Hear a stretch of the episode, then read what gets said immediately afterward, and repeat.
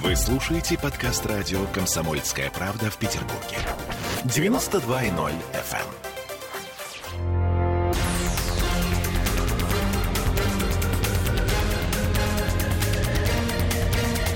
Токсичная среда. 20 часов 3 минуты и в студию радио «Комсомольская правда» Андрей Константинов, писатель и журналист. Приветствую вас, Андрей. Мы сегодня с вами тет -а Здравствуйте, Олеся. Да, и э, на двоих мы сегодня с вами, потому что Ольга в отпуске, к сожалению, нам ее очень не хватает, мы ее очень завидуем, и вот это вот все. А день-то у нас сегодня непростой, 1 сентября? Не, непростой совершенно. Да чудовищный просто день. Всякий раз, когда э, в конце августа, мне уже 50 лет, и даже вот в самые последние годы, э, в последние недели августа, я как вспоминаю про 1 сентября, у меня сразу где-то в животе начинает ёкать. Вот осталась такая чудовищная память со времен школы. А может, это там со времен моего ребенка, когда он в школу ходил.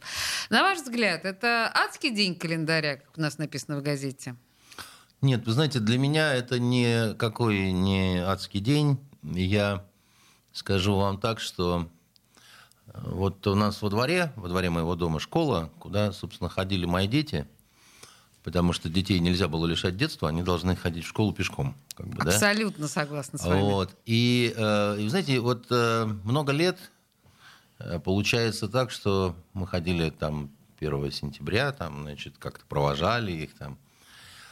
В школе в этой абсолютно бездарной линейке, а, а, ужасно похожей на советские, и там какая-то такая директор, которая тоже советская какая-то там, какие-то вот под плохую фонограмму, значит, все время какой-то, значит, идет э, гимнастический танец, так сказать, да, и, и выступает какой-нибудь депутат обязательно. О, отлично, да, и, и, все это, и все это при этом перемешано совершенно, да, вот как вот, э, как на Куликовом поле смешались все полки, да, так сказать, никак, люди, да. ничего невозможно найти.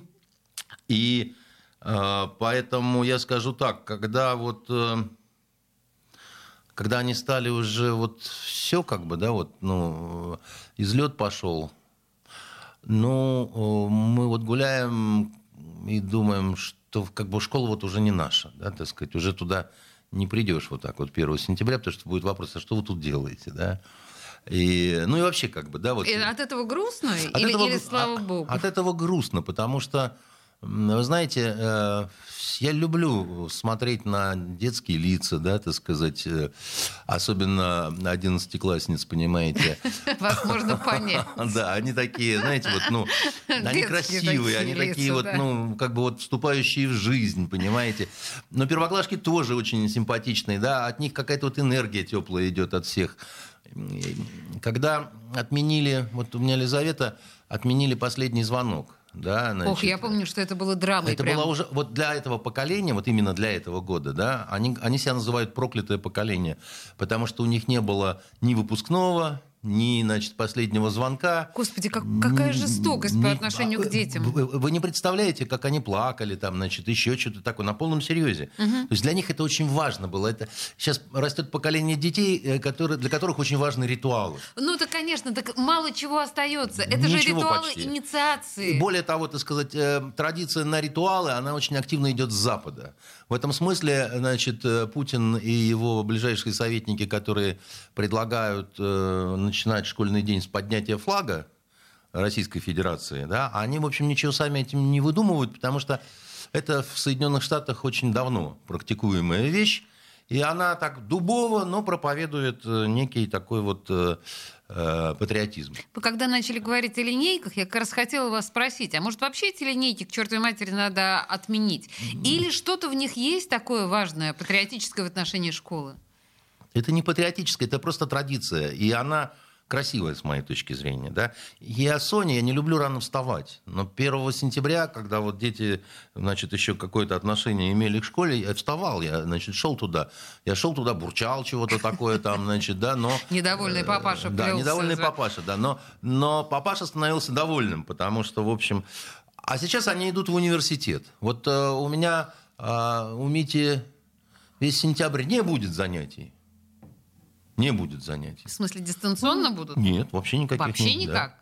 А там вообще такие какие-то странные иногда такие вот вещи происходят, которые мне там не до конца понятны. Он на очном учится? Он на очном учится. Господи, боже мой. Так, э, понимаете, А- Алис, дело в том, что я говорил вам уже как, когда-то, что э, вот когда у нас на Восточном факультете было четыре пары, мы считали это за счастье, потому что обычно темно пришел, темно ушел, как бы, да, так сказать, сколько было пар, не помнишь, потому что это сам.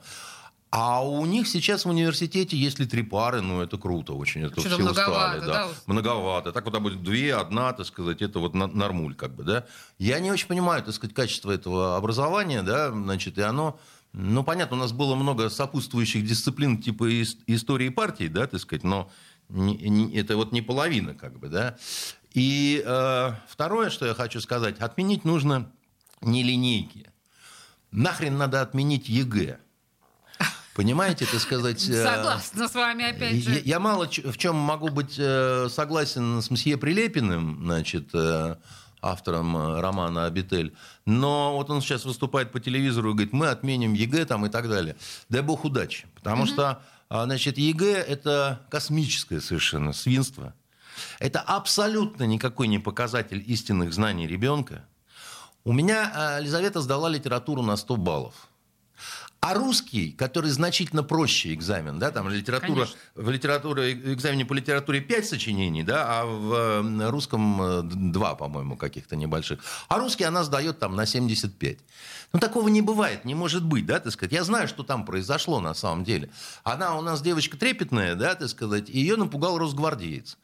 Когда стояла рамка, чтобы им досматривать, значит, э, телефоны там и так далее, он начал стучать по столу дубинкой, понимаете? Засранец. И для нее это достаточно. Она, значит, такая пугливая, значит, и э, она где-то вот завибрировала, заложала, так сказать, и сделала какие-то ошибки, которые, значит, не э, дали ей там высокого результата. Хотя 75 это тоже хорошо. Конечно. А, а- а вот, а вот историю она сдала там на 82, по-моему, или 83. А знаете, такая у нее ошибка интересная была. Э, Значит, э, э, с кем Россия вела войны во времена присоединения Крыма? Да, и значит, она пишет с Османской империей. А ей ставят ошибку, и, потому что надо было писать с Турцией. Вот что такое ЕГЭ. Вот, вот, вот что такое ЕГЭ. ЕГЭ это когда приезжают в наш город, Какая сказать, чушь, боже мой. да, вот- вот, мы не стали ни апелляции подавать, ничего, потому что, ну, в конце концов, э, дело в том, что на бюджет поступают э, дети, у которых 304 балла. Э, Три экзамена по 100 баллов, и плюс там А баллы за А, Олимпиады, за там, Олимпиады, значит, поняла, за, за ГТО, там еще Ага. что-то такое. За ЕГЭ это когда с югов приезжают э, такие со щетиной молодые люди, да, ребята. да, у которых русский язык сдан на 100 баллов, так сказать, и которые не очень, правда, говорить могут На на, этом 146, как мы э, э, знаем. русском языке, понимаете? Вот что такое ЕГЭ. Да. ЕГЭ, ЕГЭ это когда говорят, зато это не коррупция там и так далее, понимаете? Я, я вам скажу, что э, коррупция э, в маленьких городках, где три школы, и они вот по кругу друг у друга сдают экзамены, да, где все друг друга знают вообще с рождения, понимаете? Ну, как вы думаете, в этом городе пройдет этот экзамен? Ну, ну, не будем о грустном. Расскажу я вам одну э, первосентябрьскую историю. Ой, давайте. Ой, давайте, потому что потом у меня еще по, по первому сентября несколько серьезных вам вопросов Только будет. она Давайте будет историю. другая совсем. Вот это, она случилась 1 сентября в Йемене, а в Йемене, э, где я служил, 1 сентября это день армии. Там ведь не во всех странах дети идут в школу. Да, да, да, да, да. А мне надо было собираться уже уезжать. Это уже было окончание моей командировки. Я хотел папе своему э, купить часы Сейка. Японские, такие механические. Ага. И я пришел э, в тот ряд, где торговали часами, но самая дешевая сейка, которая приличная была, она стоила 25 динаров, а у меня было меньше 15. Это сколько в долларах? Ну, Ну, я так, не- чтобы представлять себе. Я не, я не могу вам сейчас сказать Просто уже, это но дорого, динар, дешево? ну это, ну, это дорогие часы, да. Это, это тогдашний динар, как бы, да, это 85 года. Вот. И мы стали торговаться с этим торговцем, а я был, э, нам запрещали поодиночке выходить в город. Я был в форме палестинского офицера, в зеленой такой, значит, э, и э, торговались, а на Востоке нужно обязательно торговаться, там, если ты не торгуешься, то на Правила тебя хорошего обижаются. да. тона, да, конечно. И мы торговались где-то минут, наверное, 50. Два раза я его проклинал и уходил. Он меня догонял, мы пили кофе. Я ему читал Муаллаки на арабском языке. Значит, я ему читал Маджнуна и Лейлу, так сказать, стихи. Я ему читал суры из Корана, так сказать, да. Но в итоге э, э, он мне отдал за вот все, что у меня оставалось, эти часы, потому что я сказал, ну сегодня же день армии, сегодня же 1 сентября. И он отдал мне эти часы, я их папе подарил, он их потом носил много лет. А потом на прощание он так посмотрел на меня и спрашивает, ты палестинец? Я говорю, да. Он говорит, а, а торгуешься как грек. Прекрасная первосентябрьская история. Да, действительно, у кого-то день армии. Слушайте, ну так или иначе, а, вы упомянули, на самом деле, маленькие школы, где все друг друга знают, и как там принимают ЕГЭ. Я как раз о маленьких сельских школах с вами хочу поговорить в следующей части, чуть-чуть хотя бы. Потому что наш корреспондент а, Сергей Волчков, он недавно съездил в сельскую школу, где девочка в первом классе учится одна. И вот если подумать, что это, какое это влияние оказывает на ребенка, хорошо это или плохо, вот вы думаете... Но на ребенка это, скорее всего, не очень хорошо, но я вам скажу так, у нас вот на Восточном факультете были маленькие очень группы, потому что считалось, что чем меньше группа, тем больше ты получаешь. Тем больше внимания. Да, на Берманском у нас, допустим, Синицын один тоже вот учился, так сказать, на, на нашем курсе. Э, это, у нас вообще получалось на Восточном э, факультете на одного студента два преподавателя, что Ого! называется. Но это роскошь. Ну, слушайте, ну вы, с другой стороны, вы взрослые люди уже, понимаете? Студенты — это все-таки не дети. Ну, в общем, давайте, на самом деле, феномен маленьких школ обсудим. И я бы еще хотела поговорить о школах, например, о дистанционке, о карантинах. Ну, в общем, куча тем. Э, Две минуты рекламы буквально. Токсичная среда. Вы слушаете подкаст радио «Комсомольская правда» в Петербурге. 92.0 FM.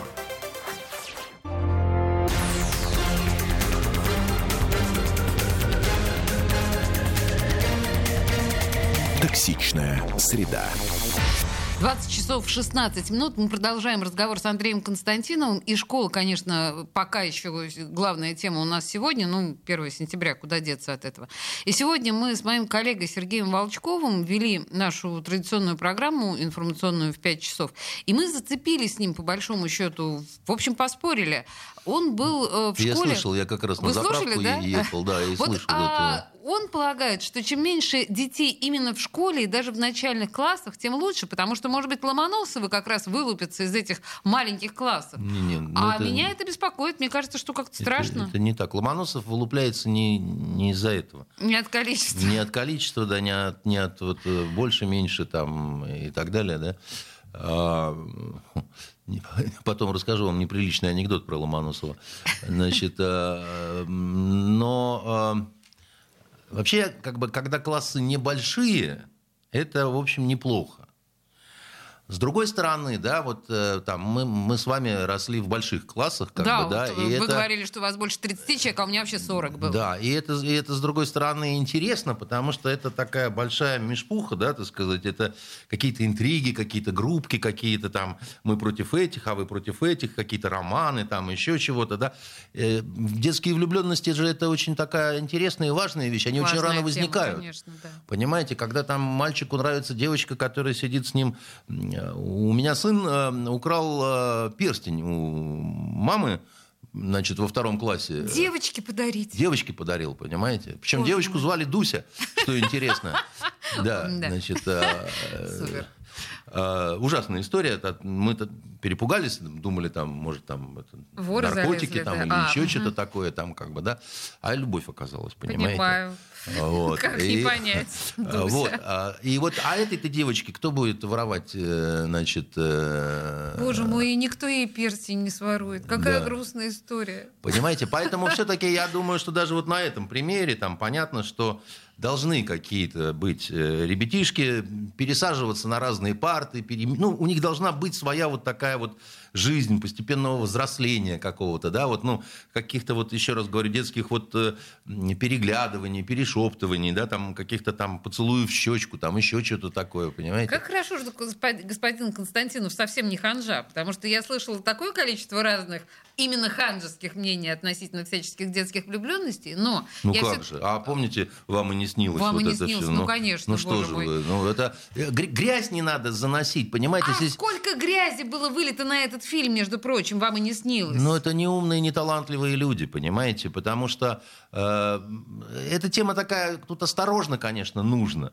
И все такое прочее. Тем более вот в нынешний айфонный, так сказать, век, когда дети слишком рано знакомятся со всем нехорошим, что живет в айфоне, да, но их-то уже этим всем не испугаешь, как бы, понимаете? То есть, э, и важно, чтобы... Так и когда плод не запретен, он не так сладок. Да, увы. И, э, но, но, но, в общем, я считаю, что а, понимаете, в классе должно быть такое количество людей, чтобы они хотя бы на физкультуре могли полноценно делиться на две баскетбольные команды, понимаете, или волейбольные.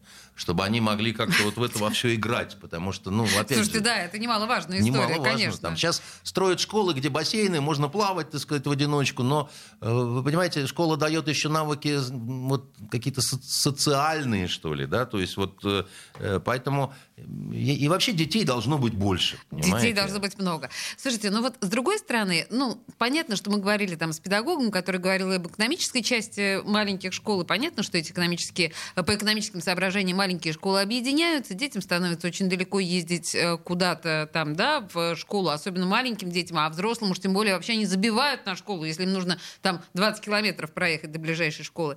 Ну и плюс мы понимаем, что из-за этого падает в провинции чудовищно падает качество образования. А вот э, я вам так скажу, вот если девочка, которая в одиночку пошла, если в этой школе все нормально с учителями, у нее качественно выше будет образование, потому что ей больше внимания, с ней больше работы. Это вот, ну, она, как вот единственная ученица, да, так сказать, она получит, как это, бинго, получает все. Да, и, и это, это, э, она, она вундеркиндом может там стать просто. Ну, кстати говоря, да. Вообще-то, вообще-то, по большому счету, это будет очень может быть совершенно уникальный ребенок. Ну, совершенно, конечно. Э, она, она в три раза быстрее может все это проходить, потому что, как это, караван идет со скоростью самого медленного верблюда, uh-huh, как говорят uh-huh. на Востоке, да? да? А тут один верблюд, понимаете, он...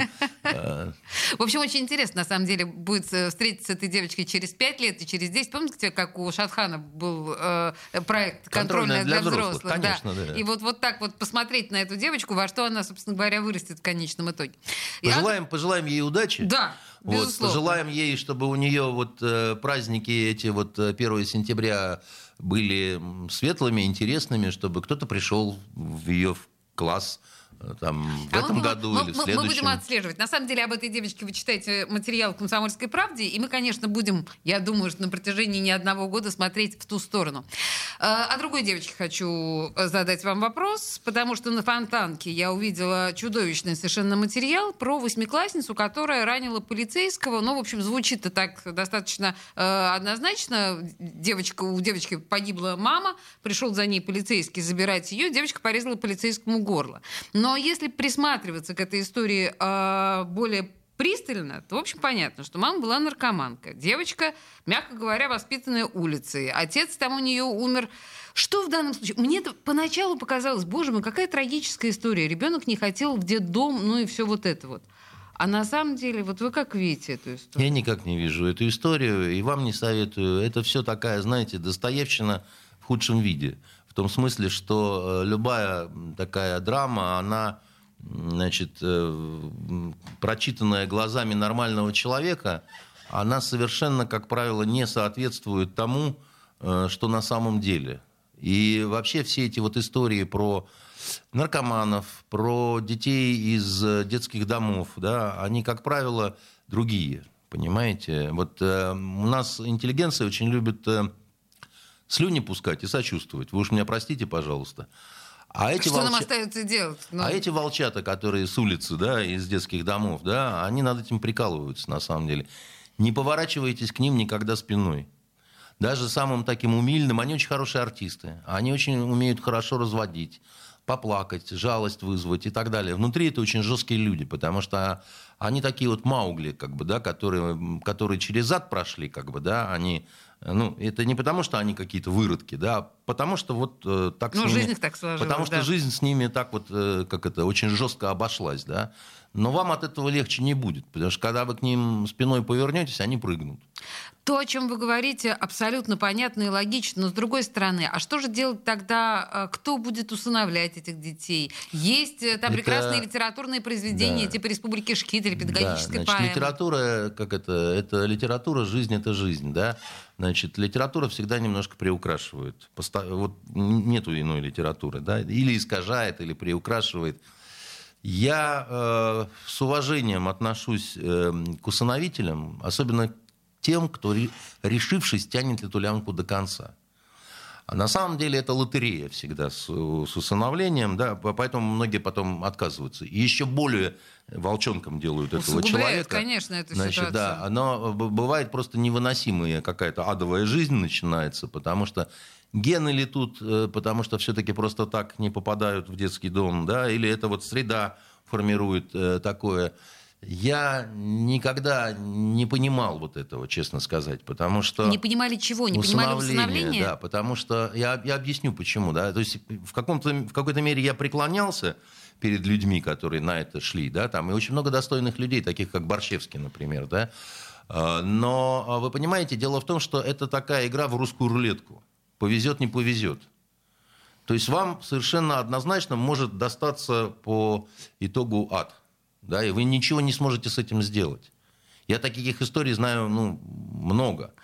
А, Как- а что, вот если я обрекла себя на этот ад, в данном случае, вот на ваш взгляд, как правильно? Мне выйти из этого ада и отказаться от этого невыносимого ребенка? Олесь, не спрашивайте меня, я ситуацию? не, Я, тоже не знаю, нет. Я, я не, я не дед всевет в этом смысле. Я просто говорю, что вот людям, которыми движут очень добрые благие помыслы, да, э, вы э, сделаете вот такой добрый шаг, вы такое проявите милосердие, а потом у вас, так сказать, в результате может получиться, что в доме образуется черт который будет э, портить вашу жизнь, воровать, там еще чего-то такое, а у вас будет э, недостаточно сил, э, вот вы, вы просто будете не понимать, что Если делать. сравнивать эту ситуацию, э, сразу говорю нашим слушателям, некорректное сравнение, но тем не менее, если сравнивать эту ситуацию с ребенком-инвалидом, Ну, э, немножко разные вещи, хотя, опять же, знаете, вот э, такая вещь, да, скажу вам, Э, как-то мы говорили с вами на эту тему, сейчас он Паралимпиада идет и так далее, все это очень сложные темы, и легко, сказав что-то искренне, обречь себя на то, что тебя фашистом назовут. Значит, проблема инвалидов – это не только проблема чисто физического здоровья. Очень часто это люди, ну, такие своеобразные, да, потому что жизнь жестоко с ними обошлась, и а, не все из них бывают добрыми, я так осторожно скажу, понимаете? А, как вот а, у нас было дело одно в 90-е. Ой, там- э, а, Андрей, простите, я не позволю вам начать новую историю про дело, потому что у нас, к сожалению, осталось всего 20 секунд. Я, ну, в смысле, до, до рекламы, да, до момента новостей. Была такая, просто коротко скажу, банда инвалидов, так сказать, А. которые страшно жестокие вещи делали, просто жуткие какие-то. Ну, собственно говоря, по-моему, о бандах инвалидов э, даже есть какие-то литературные или какое-то одно литературное произведение. Я сейчас попробую погуглить, пока у нас идут новости. Ну, в общем, так или иначе, те люди, которые усыновляют детей герои, и это, это, это в любом случае так. Токсичная среда. Вы слушаете подкаст радио «Комсомольская правда» в Петербурге. 92.0 FM.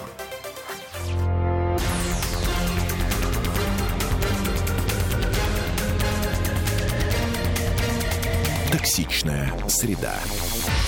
20 часов 33 минуты. Мы продолжаем с Андреем Константиновым. И, в общем-то, мы, ну, понятно, что тему 1 сентября мы уже обговорили, переговорили. Вообще, по идее, у меня куча городских тем, которые нужно обсудить э, с Андреем. Но господин Константинов — это один из очень немногих людей, которые разбираются в ситуации на Ближнем Востоке. И поэтому я прошу прощения, мы с вашего позволения, Да, про бога. Афганистан, окей?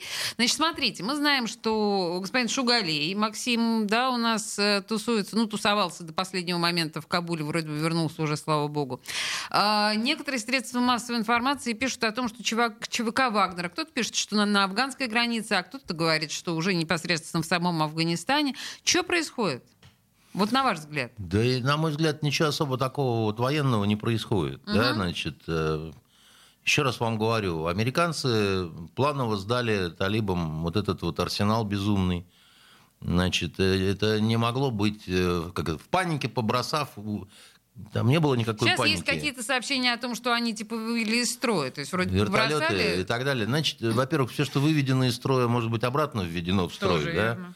Во-вторых, вот как это, не читайте на ночь советских газет, да, и За утром, обед. и утром их тоже не читайте, да, значит, там а, как можно вывести из строя, допустим, а, а, бронированные автомобили, да, их можно сжечь.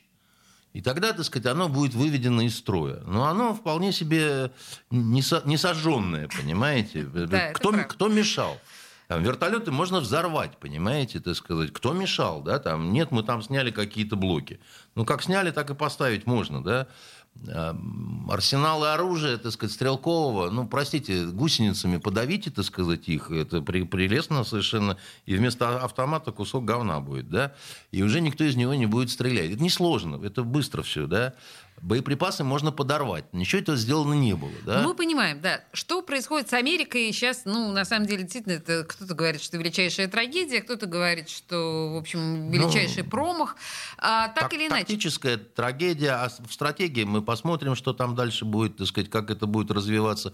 Я думаю, они сами себя перехитрили, американцы. Я думаю, что они договаривались с одним из кланов э, талибанских, так сказать, э, а остальные сказали, а с нами никто ни о чем не договаривался. И дальше пошла вот эта вот какая-то странная история, значит, э, абсолютно логистически идиотская какая-то, да, значит, при том, что никто их не атаковал. Я имею в виду вот американцев до вот этого теракта, там, где исламское государство себя проявило, да, никаких боестолкновений таких серьезных с талибами не было. Вы простите меня, весь прошлый год у американцев ни одной потери. Ну что это за война такая, да? Значит, ни, ни одного человека убитыми они не потеряли. Ну, зато они бабла много потеряли. А, Нет, а, это, извините. По поводу денег, да, значит, это, давайте мы будем друг другу рассказывать, понимаете, кто что потерял. Боже ж мой. Хейм, ты помнишь мою цепочку, да? Карл Маркс лишил нас наших цепей. Вот, значит, Хорошая это, это все какие-то дешевые туфтовые разговоры в стране, которая, значит, выделяет из себя безумное количество опиатов.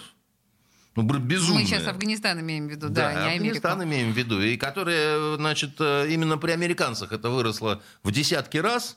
И поэтому рассказывать, сколько там они потеряли, это все очень интересно, но это такие разговоры у костра, понимаете? пользу бедных, да, я поняла. А Хорошо, а, вот- что мы там с ЧВК Вагнера забыли? Ну, во-первых, это могут быть слухи, да, значит, э, первое. Второе, что такое частная военная компания? Да? Частная военная компания, первое, они появились где-то вот, значит, тому назад, э, там, 55 лет, 56 лет вот назад англичане первые и стали делать.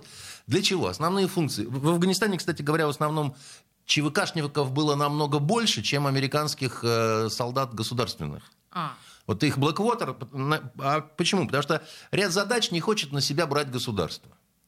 Например, обучение, значит, перевозки, охраны и некоторые грязные моменты, которые, так сказать, лучше делать не руками государственных военнослужащих. да. Поэтому, допустим, американское присутствие в Афганистане, да, это там огромное количество всяких расстрелов вот этих, да, вот гражданского населения, это дело рук не солдат, а ЧВК, э, ЧВКшников, так ЧВКшников. сказать, американских, да.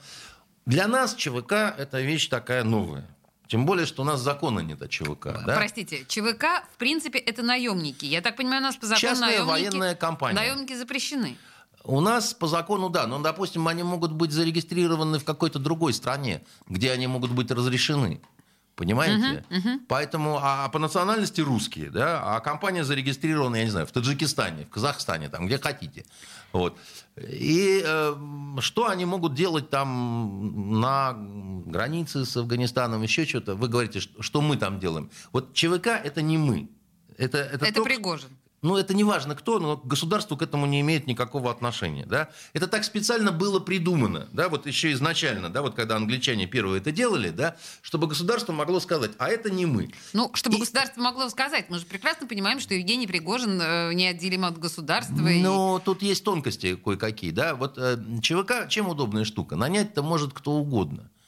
А, допустим, на севере Афганистана, если мы говорим, да, и не только на севере, там сейчас, так сказать, китайцы не знают, что делать. Ну, вот они там бегают э, за голову держась. Дело в том, что они еще с правительством Гани а, заключили очень... Гани сильно- это сбежавший президент. да-да-да. Они заключили очень такие выгодные для себя контракты по разработке значит, месторождений э, афганских. Да? Например, лития. Вот Литий э, там вообще занимает какое-то отдельное место во всей этой политической истории. Да, да, да, да, да. А еще кроме лития, так сказать, медь. А еще кроме меди газ и нефть. И только когда американцы, значит, посмотрев на это все, они сказали, так мы, мы будем, значит, вас как бы охранять, получается, да, потому что мы тут типа там за порядком приглядываем. А вы, суки, будете, так сказать, все это себе, значит, вы, вы косоглазые очень здорово, так сказать, устроились. Вот этого не будет, да. Решайте сами вопросы своей безопасности. А Китай сам не может решить вопросы своей безопасности в, в Афганистане. Ну, никак, вот совсем. Они вообще вояки очень плохие, чтобы вы знали, как бы, да. У них, Понятно. у них, э, у них, э, они стараются, они пытаются, там, они все, у них эти вот девки ходят э, красивые в армейской форме, носочек тянут, значит, но на этом, в общем-то, все, если так вот. Слушайте, ну я и когда... они вполне могут наших нанять. Я бы на их месте, кстати говоря, что-то похожее бы сделал, потому что, ну, э, если с точки зрения бизнеса, то как, а, как, а как еще? Вот как раз тогда, так сказать, перевозки, тогда, так сказать, обучение, и тогда вот, значит... Тут э, не очень э, совпадает вся эта история, например, с поездкой господина Шугалея туда, потому что, он, несмотря на то, что мы все как бы сказали, что, ох, боже мой, это, конечно, предвыборный ход, потому что он ну, баллотируется в послушайте, ну, депутаты. почему- а вообще, кто такой Шугалей-то этот? Ну, вы- вы- Он вы- называет себя социологом, но вообще мы знаем, что он договаривается с местными о том, чтобы здесь, Ну, там ну, заплатить. Ну, послушайте, вы меня, конечно, извините, вот, да, вот э, с местными договаривается и так далее. Вы, если вам эксперт нужен какой-то там вот, по Ближнему Востоку и так далее, да, вы не к социологам все-таки обращаетесь каким-то странным, да. Вот у нас есть Восточный факультет. Да, вы там найдете людей, которые со всеми местными могут договориться на всем Ближнем Востоке, понимаете, э, и, и- и периодически это делают. да, Тогда у и- меня к вам такой вопрос. А, вот вы говорите про литий, говорите про медь. Какой к черту литий? Какой к черту медь, когда столько опиума?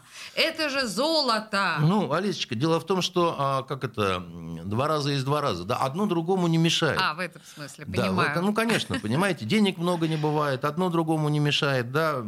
Э, Полезные ископаемые, тем более там, ну, там галконда какая-то, там, там просто с ума сойти вообще, так сказать, э, сколько там этого всего.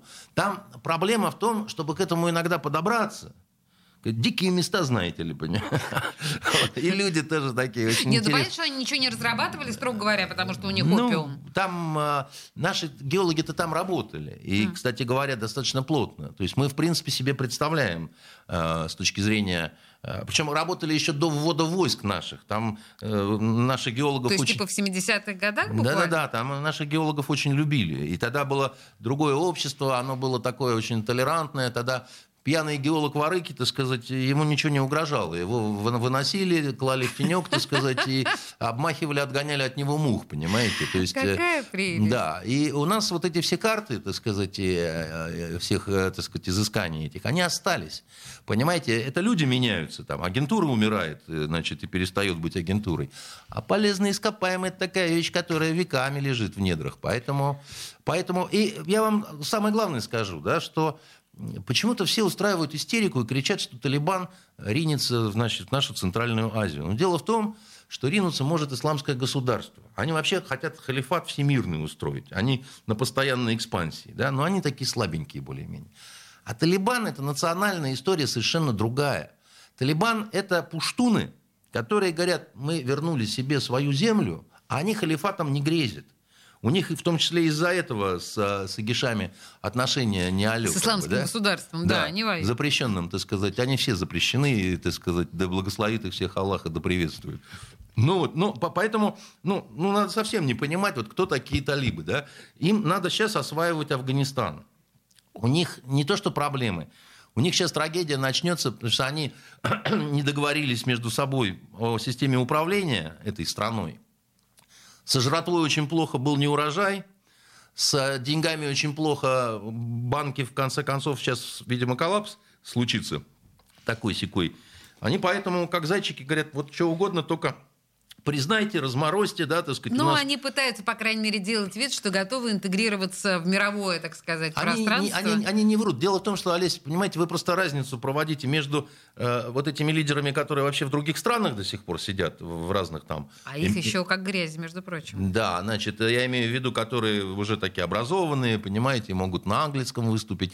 И полевые командиры разные, с гор Ой, спустившиеся. Слушайте, да? реклама, реклама, реклама у нас. Извините, пожалуйста, Андрей Константинов в студии. Токсичная среда.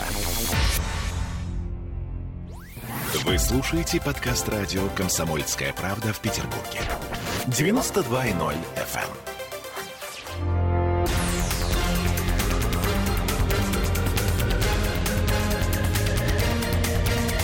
Токсичная среда. 2046 в Петербурге. И продолжаем с Андреем Константиновым. Все, Андрей, возвращаю вас на самом деле в городские наши реалии, потому что невозможно. Мы с вами, по-моему, всю мировую политику Одно обсудили. предложение только скажу, чтобы закончить с талибами. Все, кто их боится вот сейчас, там ужасается. Я, так например. Да, не бойтесь. И никуда они не полезут в ближайшее время. В ближайшее время им будет нечего жрать. Просто. И им, и населению, и, и То все есть такое. заняться им будет, е- будет чем у себя... Еще как. У них, извините, Паншерское ущелье еще вот. Э, Ой, там горячо Там нормально все, да, да. сказать, там.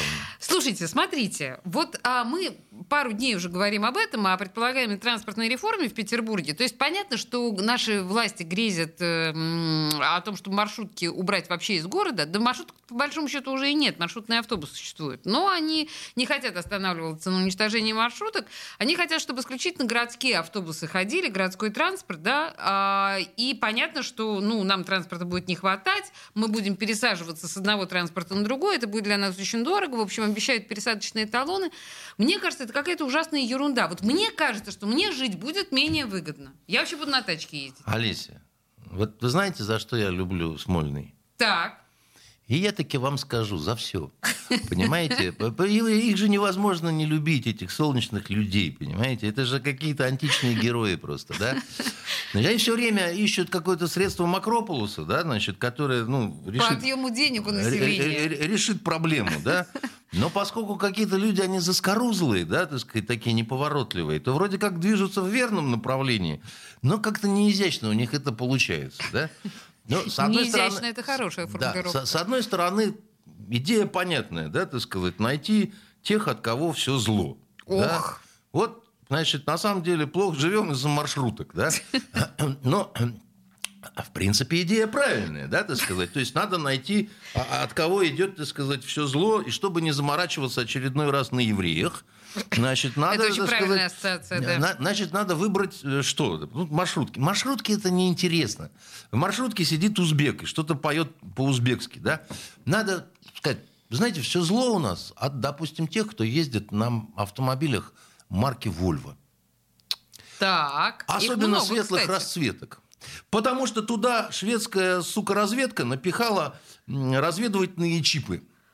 И они, значит, ездят, и вот все, так сказать, щелк-щелк фиксируют, так сказать, и отправляют туда, в Швецию. И поэтому у нас, значит, что-то происходит. А те потом раз нам, хоба, и свет погас, так сказать, где-то, потому что у них, значит, секретная какая-то информация. Уважаемые друзья из Смольного, я думаю, что хоть кто-то из вас сейчас нас слушает. Вот внимательно внимайте Константину. Да, и понимаете, э, и... Какая вот- идея блестящая. При всей бредовости моей блестящей идеи, если это сказать с вот такой же сундучной мордой, как обычно какой-нибудь чиновник, значит, произносит какие-то у вас тут, значит... э, Да, про- например, про 72 тысячи средняя зарплата петербуржцам. Или про коронавирус, так сказать, в принципе, одинаковый, так сказать, степень IQ за этим, значит, прячется. Я вас уверяю, что в ночи запылают, понимаете, эти автомобили. да? Маленькие бедные Вольво. Маленькие бедные Вольво, они некоторые не такие уж бедные, да. И вот очистительный огонь вот этот, который спустится, понимаете, с небес, он поможет нам, значит, решить все проблемы. Слушайте, сейчас вот э, господин Константинов выдал нам совершенно идеальную формулу, алгоритм того, как э, принимают к сожалению, решение к сожалению, это не я. Эту формулу, к сожалению, еще Салтыков-Щедрин. Ну, тогда не было автомобилей Volvo. Ну, да. это не важно, да. Но тогда Формула-то был- остается той же самой. Был помост, на котором давала представление девица Бланш Гандон, так сказать. И горожане его жгли периодически. Ну, что делать, понимаете? Я... как это, что, что делать будем? Молиться будем за этих божьих людей, понимаете? Нет, ну то есть серьезно, получается, что нам остается только молиться, хотя с другой стороны сейчас все телеграм Ну, матом же нельзя ругаться в Нет, эфире. молиться. Ну, Лучше молиться. Лучше молиться. Просто а, сейчас все телеграм-каналы снова какая-то вот очередная волна, которая предрекает нам едва ли не смену руководства в городе. Вы, наверное, слышали о том, что законодательная и исполнительная власть, оказывается, вошли в такое пике, что кому-то из них не жить. Я другое скажу, да, значит, э, я вот скажу другое. Мне сегодня одна знакомая позвонила и сказала такую грустную вещь. Она говорит, через две недели у Розенбаума 70 лет. Так, А говорит, представляешь, а его не представили никакой государственной награде, ничего, ни- ни- никак. Хотя Александр Яковлевич, он же в какой-то степени символ, понимаете, наш Безусловно. э, питерский, да? Безусловно. А вот Э, Что вас Дай бог. удивляет? меня удивляет, меня грустит это. Я, А да- вам да, я- я господина очень- Горюгина предпочли пьехи? Что? э, Я, я очень хочу, чтобы это было не так. Я очень хочу, чтобы я ошибался, и вот моя знакомая ошибались бы, да. Потому что, честно сказать, да, вот э, э, какое-то ощущение вот невероятной убогости, постоянное вот это вот ощущение, что ты живешь в областном городе, в э, как это, В столичном городе с городе с областной областной судьбой? судьбой, да, и что вот это все как-то так вот оно, ну, понимаете, я бил его в белые груди, срывал я с него ордена. Ах, милые русские люди, советская наша страна, понимаете? Да я, я не знаю, что сказать-то, потому что вот, ну, ну вот про Вольво я посоветовал. Да, Да, да, да, да, да. Потом давайте от- отлавливать велосипедистов, особенно велосипедисток с розовыми наушниками, понимаете? Уже наконец, да. Э, Уже давайте ну, примем волевое решение. Пора уже как-то чего-то делать с этим, Да, понимаете? Ну, Согласна совершенно с вами. Слушайте, вообще, конечно, чудовищно, совершенно дикий абсурд. И а, я не очень плавно перехожу к еще одному событию, которое, собственно говоря, грядет в Петербурге. Я сейчас имею в виду День Д. Знаете, почему я хотела с вами это обсудить? День Довлатова. Ну, я знаю, что такое день. Нет, в смысле, почему я хотела вас, а, с вами обсудить это? Потому что я, особенно в этом году, хотя, ну и в прошлые годы тоже, конечно, очень часто слышу о том, что почему мы придаем такое значение, в общем, очень среднему писателю, к тому же, который был вертухаем, к тому же, который, в общем, мало чем отличается от какого-нибудь Цыпкина условного, и вообще это он бы был сегодня блогером, а не одним не писателем. Ну, я тоже не считаю, что он писатель, честно сказать. Так, Да, он, журналист. журна- он журналист. Он талантливый, очень журналист с интересным слогом. Но он не писал художественных произведений. У него, ну, ну, неужели вы считаете, что иностранка это художественное произведение? Это зарисовка, это акварель, да, так сказать. Он, он рассказал то, что, так сказать, видел, но там нету ничего, там нету художественной композиции. Я стесняюсь сказать, мне почему-то кажется, что и он сам себя не считал э, большим писателем. Он не- себя, некоторым к себе образом. легко достаточно относился, насколько я знаю, да, и э, потом, вы понимаете, вы мне вопрос задаете такой немножко не по адресу.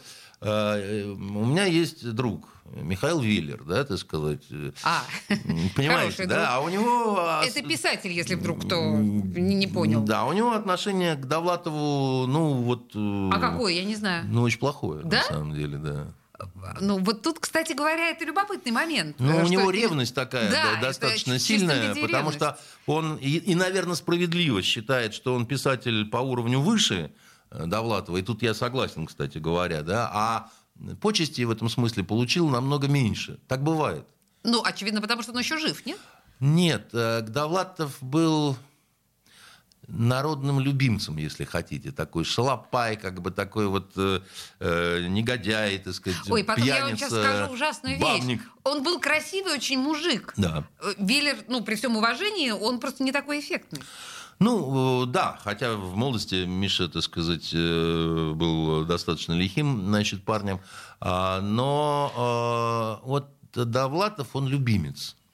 Это, это вот... эм, не обязательно человек, который обладает большим талантом, будет тобой любим.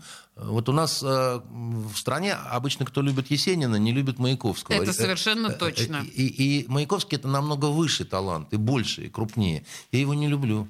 Я люблю Есенина, понимаете? Я понимаю, а я что, наоборот. Я, а я понимаю, что Есенин, он, он, он в три-четыре раза, так сказать, по своему потенциалу, ну, проигрывает Маяковскому. Маяковский это космический совершенно гений. Но я его не люблю. Хотя угу. много читал, много знаю, так сказать, у него потрясающие совершенно есть э, э, строки которых, ну, до которых Есенину не дотянуться, да, так сказать. Но в Есенине что-то, он чем-то другим берет, понимаете? Вот, вот, поэтому тут это, это, эти штуки, они всегда очень несправедливы. Понимаете? А, и особенно Э, а иногда на, на роль писателей и вовсе каких-то чертей назначают, типа Паула Коэли, который просто литературный жулик откровенный, понимаете, это сказать. И... А, давайте мы не будем говорить о том, о чем говорить стыдно, потому что о Паула Коэли говорить действительно просто стыдно и неприлично, ну, да? В общем, да. Фу-фу-фу. Да, но если говорить... Михалкову расскажите об этом. Он собирался экранизировать одно из его творений. Да, я не знаю. Ну, это, да, определенным образом характеризует господина Михалкова. Но э, если просто возвращаться к Довлатову, к его обаянию и вот ко всему вот этому... Это абсолютно сатанинское обаяние. обаяние. Вы считаете? Ну, Именно сатанинское? Конечно. Так я, что, я-то, я не, как, как вам сказать, это, это факт зафиксированный, угу. понимаете? Это как вот Андрей Миронов. Там, значит, Андрей Миронов э, был не очень красивым человеком, с толстой жопой, так Очевидно, сказать. совершенно, с, с толстыми ляжками. С толстой, с, с не очень чистой кожей, да? да? Но вот он мог щелкнуть пальцем, так сказать, немножко поговорить, и любая женщина шла за ним, как, значит, просто вот э, за Крысыловым Гейдельбергским, понимаете? И это, это было сатанинское, совершенно, значит, чумное обаяние, да, которое жило где-то у него внутри. Моя мама вспоминала, наш дом находится непосредственно перед курдинером, ну, Довлатовским, и он выходил к пивному ларьку в халате в своем этом полосатом в тапочках, и он несколько ухлёстывал за моей мамой, потому что она была очень хороша в молодости, но, похоже, она не настолько... Ну, то есть, видимо, обаяние было не безусловным, потому что она каким-то образом устояла. Да нет, я думаю, просто ваша мама хорошо понимала, что Довлатов ухлёстывал за всем, что движется. Тоже верно, да. Понимаете, так сказать. И, и особенно в состоянии лютого похмелья, в котором он бывал каждый день. Слушайте, вот на этой счастливой ноте мы, к сожалению, заканчиваем разговор с Андреем Константиновым. Спасибо вам большое. До свидания. Токсичная среда.